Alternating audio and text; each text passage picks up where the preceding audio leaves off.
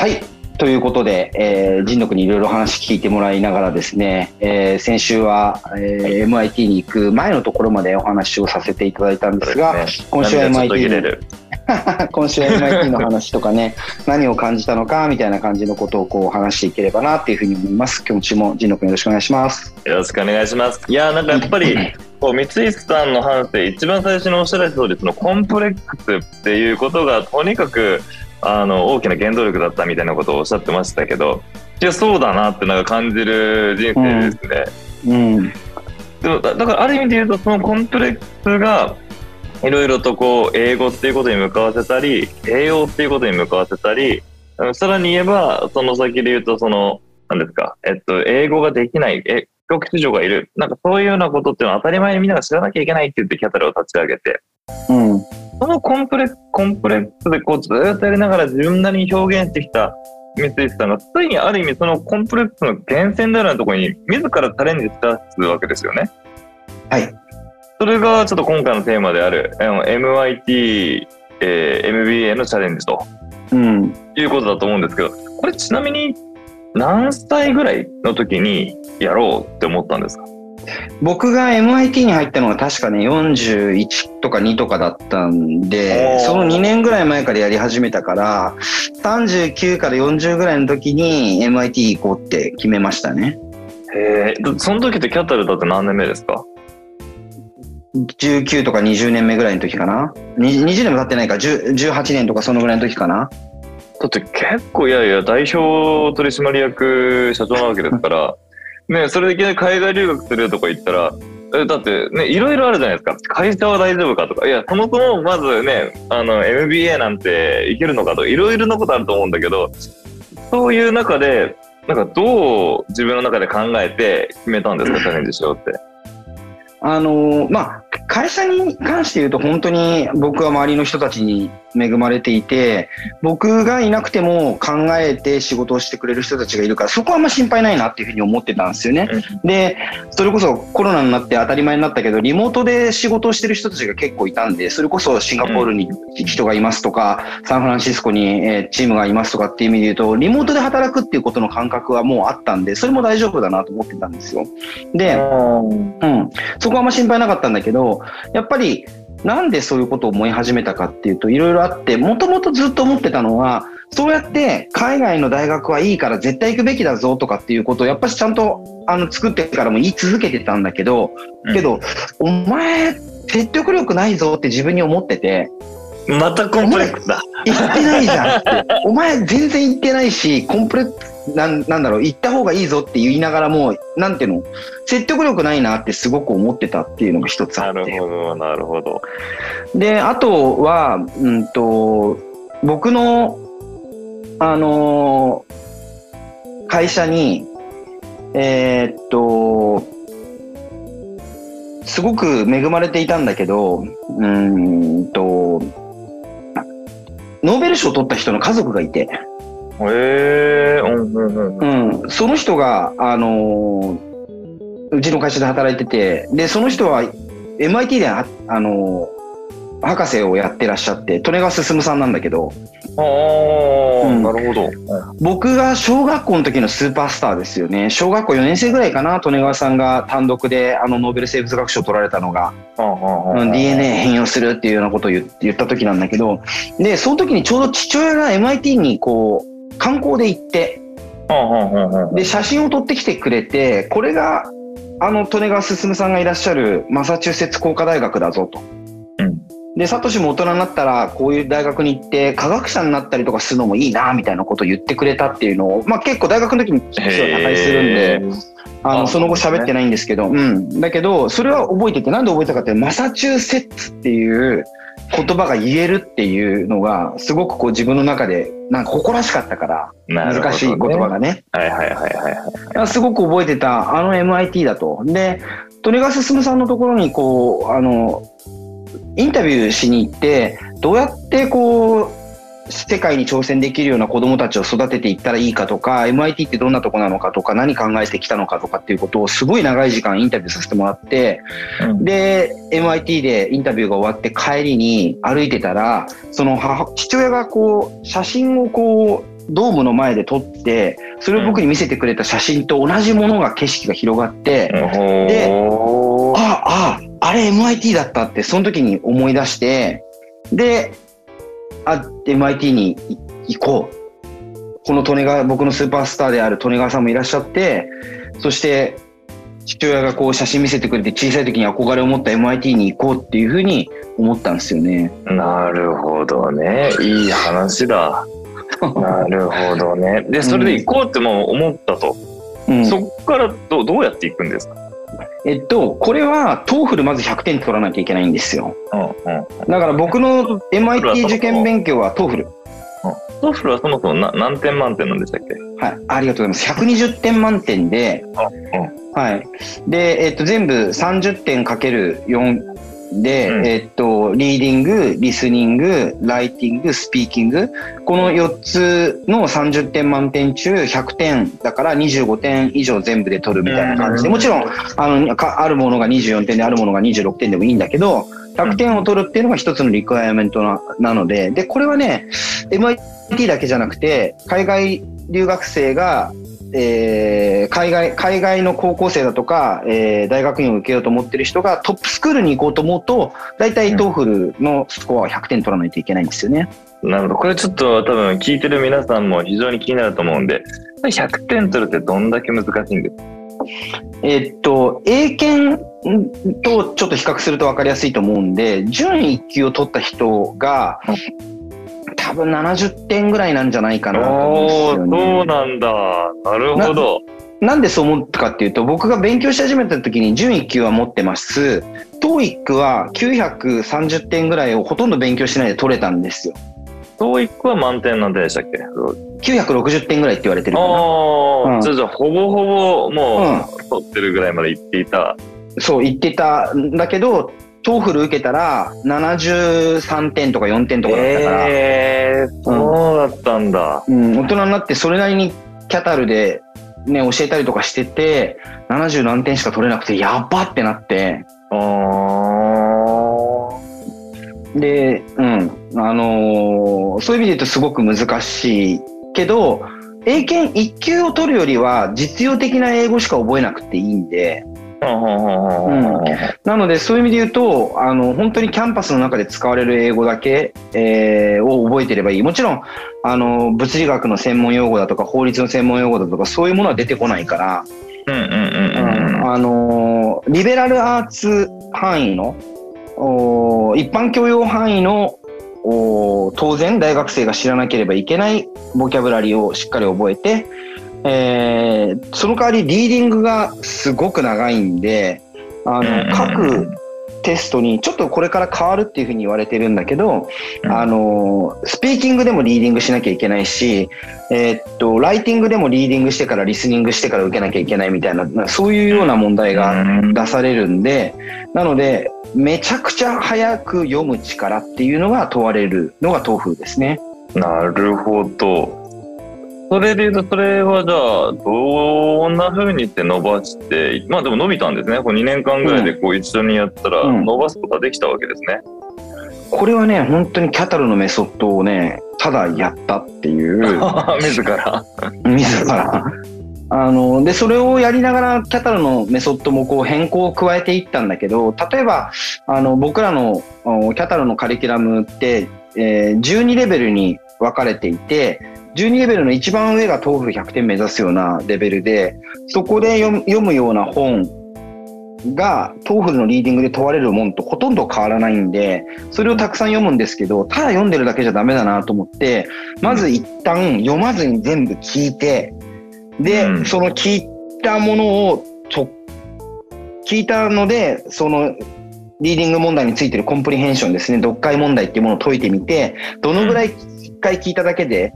分かってるのかっていうことをトレーニングしたりだとか、えー、あそういうことはすごくやりましたね。あと、まあ、リライツっていうサービスがあって、えー自分が書いたものを海外の大学生だとかえーそういう人たちに添削してもらえるようなサービスなんだけど、それでこういろいろ添削してもらって、書いて、提出して、フィードバックもらって書き直してみたいな感じのことをこれぐるぐるやるみたいなことやってましたね。えー、それ、えっと、一発合格だったんですか？それでこう、わーっと勉強して。えっとね、 TOEFL は、あの、100点取るまでに多分10回ぐらいと受けてると思う。ああ、なるほど、なるほど。うん、うん、94点ぐらいから伸びなくって、うん、うん、うん、うん。うん、ただ、ディクテーションやり始めたんですよ。リスニングが伸びなかったから、聞いたものを書くっていう、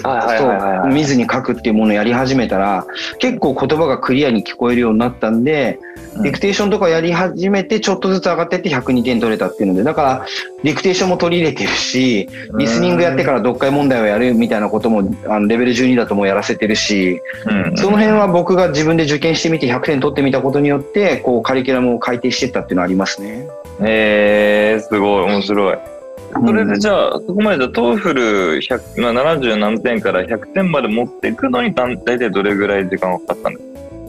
？1年半ぐらい。1年半。で、うん1年半でもそのまんま取れてすぐ、あのー、MIT の方にアアプライしたんですね。うんえー、でそ、それからはもう全然すんなりいっちゃうものいやー、それも全然、俺も全然で、あ、の、レジュメって、あの、自分の履歴書を書いて、で、提出する、しなきゃいけないんだけど、まず、それを僕の、あの、海外の友達に見てもらおうと思ったら、お前、このレジュメは、今のインターン生でもこのくらいのレジュメよりももっといいの出してくるぞって言われて、なるで、レほどね。ジュメをその彼と一緒に直して、なんか、あこれだったらやっと俺のボスでもいいわ、みたいな感じの レジュメにしても、一緒にしていったりだとか、あとは、聞かれるのが、組織内の変革をどういうことをやっていましたかっていうようなエッセイ一本と、あとはあなたが今までしてきたイノベーティブなことは何ですかっていうエッセイ一本と、あとはなんであなたは MIT のその MBA に行かなきゃいけないんですかっていううん一本です。これ3本書かなきゃいけないんで、これを書くのは結構難儀でしたね。うん、これちなみに何ですか？あの本当にまともに自分で考えて全部ちゃんとやっぱ書いたっていうことなんですよね。あのーもちろんプロットは自分で書いたし、自分が一番頭使ったけど、やっぱ人に見てもらって、フィードバックもらってうん書き直すっていう、これはね、あのーみんなやってることなんで、僕もそういう形でやってましたね。なるほど。でもなんかこの中ですごいやっぱ大切なのが今さっきおっしゃられたなぜ MIT に来たいの、うん。うん。ここをひたすら問われてひたすら書かなきゃいけないってのはやっぱ入る前から、ほら大学受験で前回の回でも言いましたけどね経済学部でも総合政策学部でも環境情報学でもいいとはもう言えないわけですよね。そう。なぜうち来たいのって問われちゃうから。ちなみにな,、うんなんて答え、なんて答えたんですか、この時は？これね、あのー MIT がなんで MBA を持ってるかっていうこととすごく関係してて、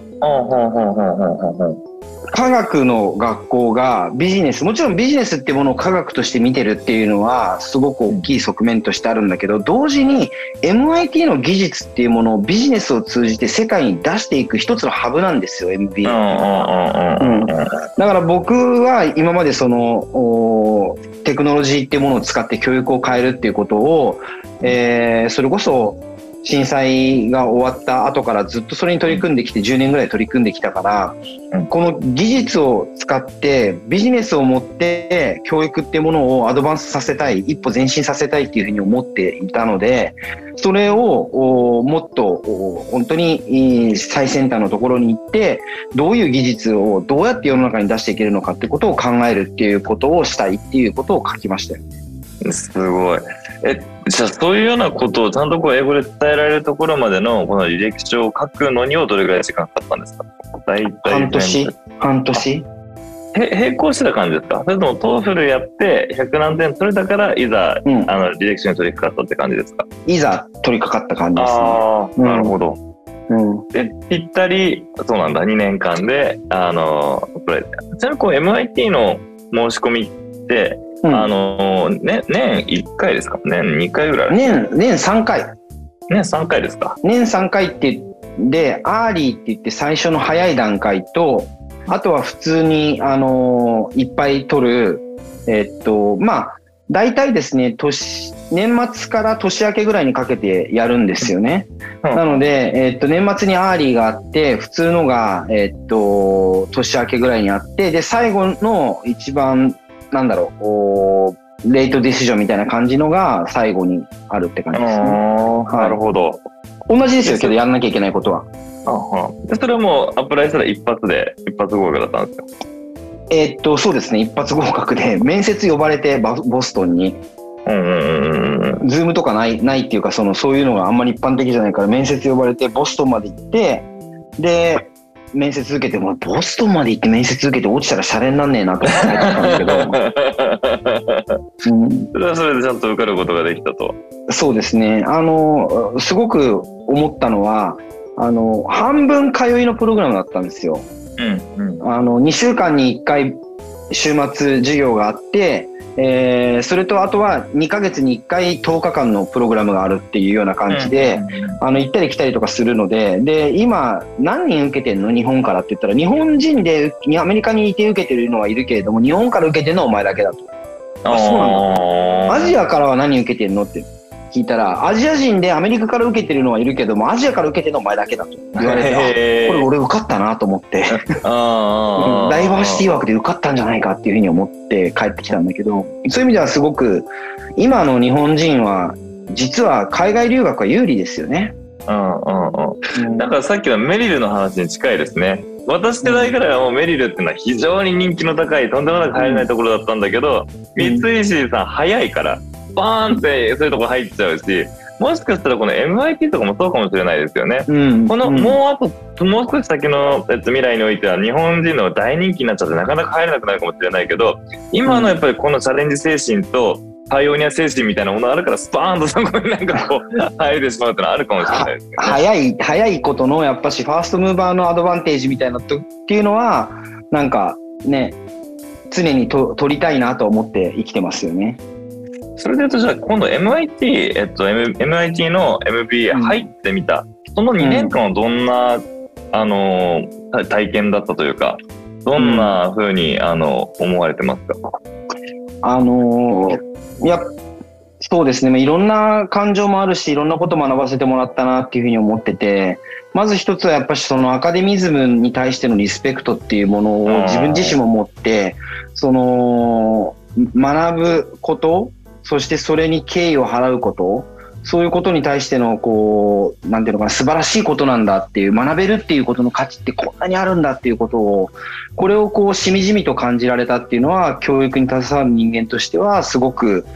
ゴールとして、ああいう体験をしてほしいってみんなに思えるようにもなったし、すごく苦しかったし、やっぱし勉強そのものが。あもうー本当に、うーんと仕事もしながら、飛行機の中でも寝ないでずっとレポートを読んで書いて、えー提出期限を守って提出してみたいなことを英語で全部やるっていうのはすごく大変だったんで、それはすごく、あの、教える立場の人間としては良かったし、うん。あとは、ダイバーシティ？うん、日本っていうのがやっぱりよく言われてるのがダイバーシティがないことによってす進んでないっていうか進歩なかなかできないっていうところがあって発展できないっていうところがあってやっぱり MIT っていうところが非常にそのダイバーシティっていうものを大切にしていてうん。本当に死に物狂いでダイバーシティなんですよ。うん。うん。なので、そのダイバーシティっていうものが、こう、インパクトがあるっていうことを学ばせてもらったりだとか、あとは、そうだな、あの、ちょうどコロナになる時に僕は最後のセメスターでいて、で、ハーバードの授業もこう交換で受けられるプログラムだったんで、あの最後の1年ぐらい僕向こうに住んでたんですけどね。なので、あの、ハーバードの授業も MIT の授業も1週間の休みを経て全部オンラインになったんですよ。うん1週間だけでもう完全にもう本当に教室にいるのと同じような形でオンラインになって、うん。で、それはすごくなんていうのかな自分にとって、なんていうのかな、コロナっていう一つのおパンデミックなんだけど、もしかしたらそれって常態化するかもしれない。またこれからうん。パンデミックが来るかもしれなかったりだとか、新しいこう価値観っていうものを、えーガツンと最後に受けたときに、世界のトップの education の institution である MIT とハーバードがどうやってこうオンラインに移行したかとかっていうようなことをうん間近で見れたっていうのもすごく学びになったし、そういうことをすごくなんかね、なかなか短い時間ではあの自分の中でも出てこないんだけど、そういうようなことをすごくたくさん感じましたよね。うん、なんかそれこそその経験やその知識とか教育とかあとネットワークみたいなものがその後の三井さんの仕事だったり人生にどんな影響を与えてるっていうふうに今思ったりしますか？うんやっぱり世界規模で物事を考えるっていうことをできるようになりたいなってより思えるようになったっていうのはありますね一つはね。あできるようになったではなくできるようになりたいと思うようになったなんですね。うん、できるようになりたいなって思えるようになった。できてるかどうかわかんないから、できるようになりたいなと思った。なんか、すごく、あの、インパクトとして考えてることって、なんか何かできるようになったってあんまないんですよ、正直。MBA 出ても。これができるようになったとかっていうことって、明確なものはなくて、ただ、責任みたいなものはめちゃくちゃこう感じるようになってて、生かさせてもらったあの場所にいさせられたそしてあなたたちは何かを変えなければいけないっていうことをずっと言われ続けてる。うん、MIT にいる時にもあなたたちは何かを変えイノベーティブなことをして何かを変えなければいけないっていうことをずっと言われ続けてて、うん、でなんかイノベーションフォーチェンジだみたいな感じのことの興奮だから。なのでそういう責任という意味で言うとやっぱり一つはなんかアメリカの大学の素晴らしさっていうのを日本の人たちに伝えたい。特に MIT に入るっていうようなことが可能なんだよってことを伝えていきたい。あとは、なんか education とテクノロジーの交差点にすごく僕らはいさせてもらったなと思ってて、うん、これはもう神野君と僕のね、ある意味こう一番よく考えてることだと思うんだけど、それこそね、ベンジャミン・ブルームがこう、2 sigma problem だ、 problem だとかって言って、うん、うんと、その人に合ったその個別最適化された学習っていうものを提供することができれば、えー、そのクラスの人たちは1シグマ分、まあ70%ぐらい、えー、成績が上がるよと。さらにワントゥーワンの教育を提供することができたらさらに70%そのクラスの人たちは上に上がるよっていうことをもう100年ぐらい前にも言われてるわけじゃないですか。ただそれがなんでできないかっていうとコストがかかるからね、できないよねっていうふうに言われ続けててけどそれがやっとこうなんていうのかなできるようになった時代になっているテクノロジーを使って。だからこれをやっぱしタッグしなきゃいけないなっていうこの教育とテクノロジーをテクノロジーを合わせることによってずっと理想と言われてたことを個別最適化された完全習得学習っていうのを one-to-one でやっていくっていうことをこれは絶対やんなきゃいけないなっていう責任を持ってるのと、あとは、やっぱ、あの、最初に言ったけど、なんで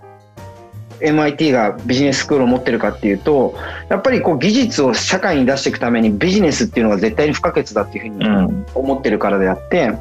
だから僕らがビジネスサイドにいる人間として education っていうのを成立させなきゃいけないなっていう責任。なるほどね。うん。うん、あとは、普通にその MIT ってどういう人たちが来てたんですか？周りの同級生というか。えー、もう本当に頭のいい人たちっていっぱいいんだなっていうような人たちが来てて。例えば、例えば、何人でとか、どっから来ててとか、こんな仕事してる人でとか。通っている人たちっていうのが、僕が距離的には一番遠かったんだけど、時間的に言うとケニアから来てる人たちが、人が一人いて、彼が一番時間的には遠くて、彼はイスラム教徒で、後僕のルームメイトになるんだけど、あの、イスラム教徒だから奥さんが二人いて子供も6人いるみたいな感じの、そういうこう、なんていうの、めちゃくちゃダイバーシティの対極にあるような人とか、あとロシアから来てた友達は、それこそ数学オリンピックでいつもなんかトップにいたような、そういう頭のいい人がいたりだとか、あとは、えー、っと、原子力発電所の研究所のヨーロッパのサーンってすごく有名なっていうかもう本当に天才しか入れないところに、で働いてた人だとかメキシコの銀行の頭取だとかコロンビアの文部副大臣経験して今ファンドやってるような人だとか、そういう意味で言うと本当にえー、ダイバーシティもすごいし、賢いっていうかなんかアカデミックな、その、成績っていう意味で言うと PhD がクラスの10%ぐらいいたし、うん、そういう人たちが、本当に頭のいい人たちが集まっているっていうところに、なんか入っていっちゃったっていうか、英語力も高いしね、みんなね。うん。うんうん、なるほど。じゃあ、うん、そで、なんかもう一つは、まあ、その人たちもそうだし、三石さんもそうなんだけど、あの MBA という意味でその人たちはハーバードの MBA やスタンフォードの MBA や、うん。まあ、オックスフォードとか、うんうん。そういうところは受けてないんですか？えーっと、スタンフォードの MBA 受けたよとかっていうの人はいたけど、やっぱり MIT ってちょっと特殊だから、あんまりこう、どこかと併願してどうするとかっていうよりは、特に僕のプログラムは、あの、大人向けのプログラムで、あ、もうそれ言わなかったんですけど、平均年齢が42歳で、一番年は65歳の女性だったんですよね。で、彼女が実はその MIT の歴史の中で一番高齢でアドミットされた人だっていうふうにあの言われたっていうふうに言ってたので多分本当だと思うんだけど、彼女はベトナムからの移民で、それこそベトナム戦争が終わる時に、えーっと、北ベトナムと南ベトナムで戦って、南ベトナムが負けるんですね、アメリカが支援してる。で、そこの政府の高官の娘だったんで、北ベトナムがこう入ってきたら必ず殺されちゃうだろうっていうことで、うんベトナム、あの、アメリカと一緒にベトナムにあるサイゴンの、あのー大使館からヘリコプターで逃げる写真がすごい有名な、あの、ライフの表紙になったみたいなやつが写ってるみたいな、そういう人たちがいた。うん。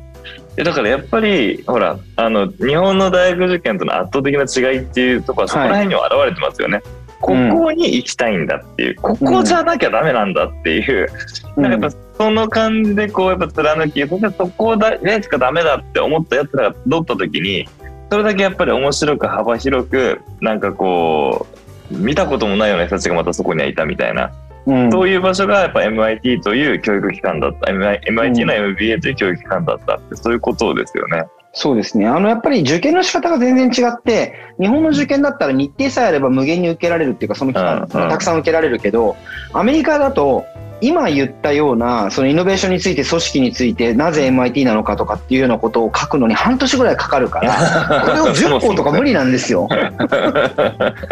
そうそうそうそう。本気の人しか受からないね、やっぱり。うんうんうんうんその学校に対して本気の人しか受からない。いやーそれもいや本当これ大事なことですよねだからそれこそがアカデミズムに対するリスペクトってことですよねそうそうそうそう。そんな何でもいいみたいなことじゃないんだとこれがどうしても学びたい、そこに私はどうしても行きたい。